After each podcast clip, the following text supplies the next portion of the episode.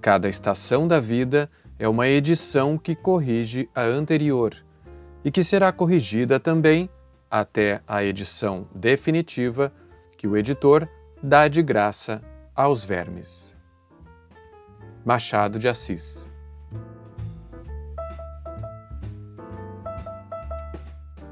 Da Estante, seu momento de leitura com a rádio da universidade.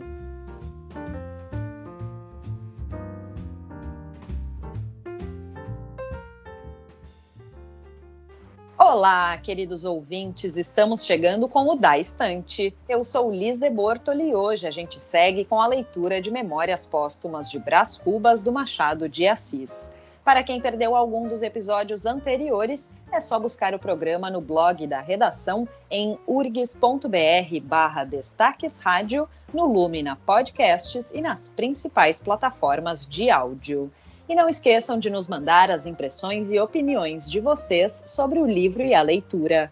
Conta para nós o que você sentiu, pensou ou lembrou com essa história no e-mail daestante.urgs.br ou na caixa de comentários do blog da redação.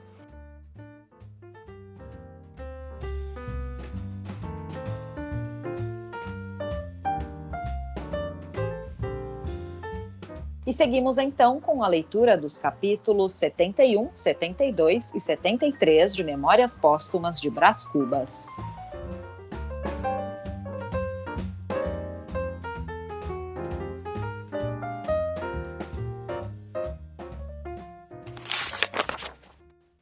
Capítulo 71 O senão do livro.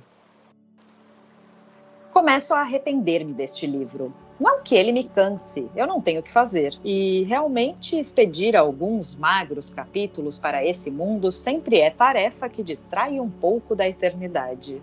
Mas o livro é enfadonho, cheira a sepulcro, traz certa contração cadavérica. Vício grave e, aliás, ínfimo, porque o maior defeito deste livro és tu, leitor. Tu tens pressa de envelhecer e o livro anda devagar.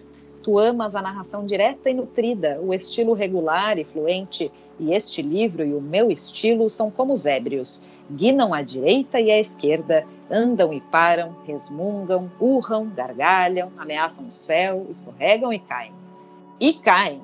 Folhas misérrimas do meu cipreste, eis de cair, como quaisquer outras belas e vistosas. E se eu tivesse olhos, dar-vos-ia uma lágrima de saudade. Esta é a grande vantagem da morte, que, se não deixa a boca para rir, também não deixa olhos para chorar. Eis de cair. Capítulo 72 O Bibliômano talvez suprima o capítulo anterior. Entre outros motivos, há aí, nas últimas linhas, uma frase muito parecida com despropósito, e eu não quero dar pasto à crítica do futuro. Olhai, daqui a 70 anos, um sujeito magro, amarelo, grisalho, que não ama nenhuma outra coisa além dos livros, inclina-se sobre a página anterior, a ver se lhe descobre o despropósito. Lê, relê, treslê, desengonça as palavras, saca uma sílaba, depois outra, mais outra, e as restantes. Examina-as por dentro e por fora, por todos os lados, contra a luz, espaneja-as, esfrega-as no joelho, lava-as e nada, não acha o despropósito. É um bibliômano, não conhece o autor. Este nome de Brás Cubas não vem nos seus dicionários biográficos achou o volume, por acaso, no pardieiro de um alfarrabista. Comprou-o por 200 réis. Indagou, pesquisou, esgaravatou e veio a descobrir que era um exemplar único. Único! Vós, que não só amais os livros, senão que padeceis a mania deles, vós sabeis muito bem o valor desta palavra e adivinhais, portanto, as delícias de meu bibliômano. Ele rejeitaria a coroa das Índias, o papado, todos os museus da Itália e da Holanda se os houvesse de trocar por esse único exemplar. E não porque seja o das minhas memórias. Faria a mesma coisa com o almanaque de Lamer, uma vez que fosse único. O pior é o despropósito. Lá continua o homem inclinado sobre a página com uma lente no olho direito, todo entregue à nobre e áspera função de decifrar o despropósito. Já prometeu a si mesmo escrever uma breve memória na qual relate o achado do livro e a descoberta da sublimidade, se a houver por baixo daquela frase obscura. Ao cabo, não descobre nada e contenta-se com a posse. Fecha o livro, mira-o, remira-o, chega-se à janela e mostra-o ao sol. Um exemplar único. Nesse momento, passa-lhe por baixo da janela um César ou um Cromwell a caminho do poder. Ele dá de ombros, fecha a janela, estira-se na rede e folheia o livro devagar, com amor aos goles. Um exemplar único.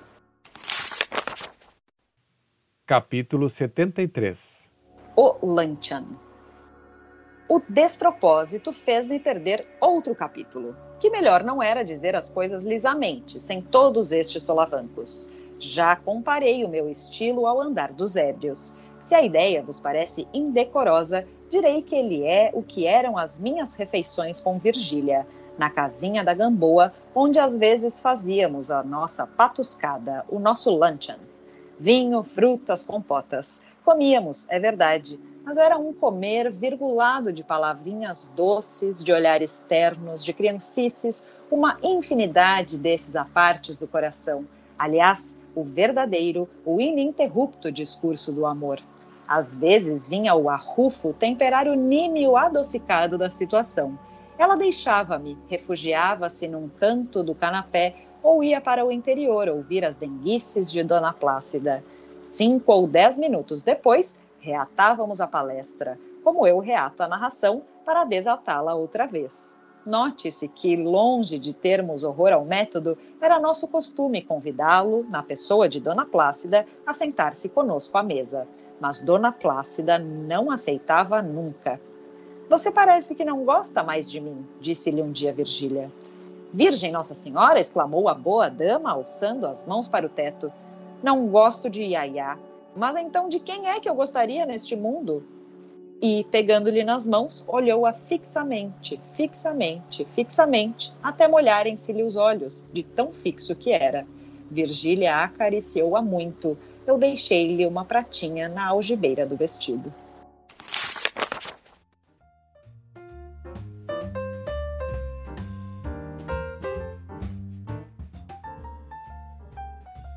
Estes foram então os capítulos 71, 72 e 73 de Memórias Póstumas de Brás Cubas do Machado de Assis. Lembrando que no próximo domingo, às 6 da tarde, a gente segue com a leitura dos capítulos 74, 75 e 76 do livro, e de segunda a sexta, às 10 e 10 e às 8 da noite, a gente volta com o Da Estante com leituras curtas de poesias, contos ou crônicas. E não esquece de mandar suas impressões para daestante.urgs.br ou na caixa de comentários do blog da redação em urgs.br barra destaques rádio. Até a próxima!